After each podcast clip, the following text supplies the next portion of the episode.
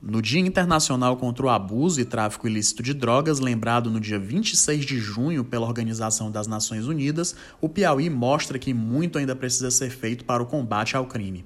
Ao todo, foram apreendidos 226,6 quilos de drogas no Piauí ao longo de 2020, mesmo em condições de crise sanitária provocada pelo novo coronavírus. Os dados são um compilado das polícias civil, militar e rodoviária federal do Piauí.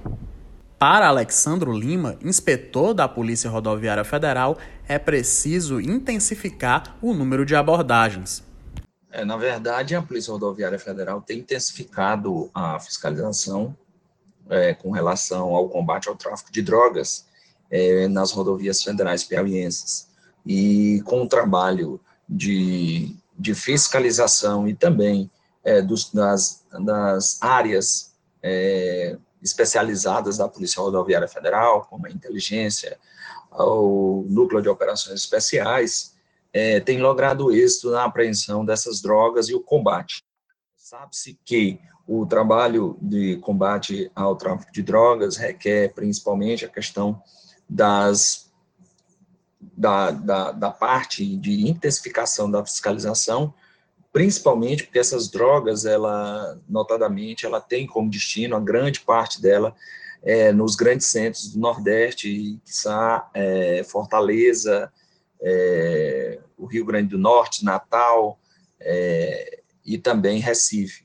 E para chegar até esse destino, tem que passar pelo estado do Piauí. Então, muitas vezes, é, essas drogas, essas drogas, elas são interceptadas pela Polícia Rodoviária Federal antes de chegar ao seu destino. E essa é a intenção do, do trabalho de fiscalização cada vez mais integrado, principalmente não só o trabalho é, próprio da Polícia Rodoviária Federal, mas também o trabalho em conjunto é, com as outras forças policiais. Essa é a intenção do trabalho de combate ao tráfico de drogas no estado do Piauí. Já Luciano Alcântara, delegado titular da Delegacia de Prevenção e Repreensão ao Entorpecente, a DEPRE, lembra que o Brasil faz fronteira com muitos países produtores de drogas. As drogas e o seu tráfico são um problema a nível global, não sendo diferente no Brasil.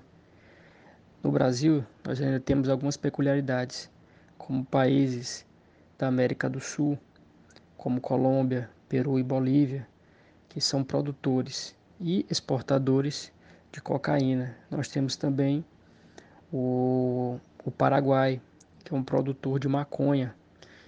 E todos esses países eles fazem fronteira com o Brasil, aumentando a dificuldade no combate ao tráfico, tendo em vista que os, os fornecedores estão logo ali ao lado. Então percebemos o Brasil não só como consumidor, principalmente dessas duas drogas, mas também como um país utilizado para escoar para outras regiões do mundo as drogas, eh, cocaína e a maconha. Lembrando que essas e outras informações você confere no Jornal Meu Norte, o jornal cada vez mais necessário. Para informações ao toque do seu smartphone, acesse o blog meunorte.com/blogs/lucrécio.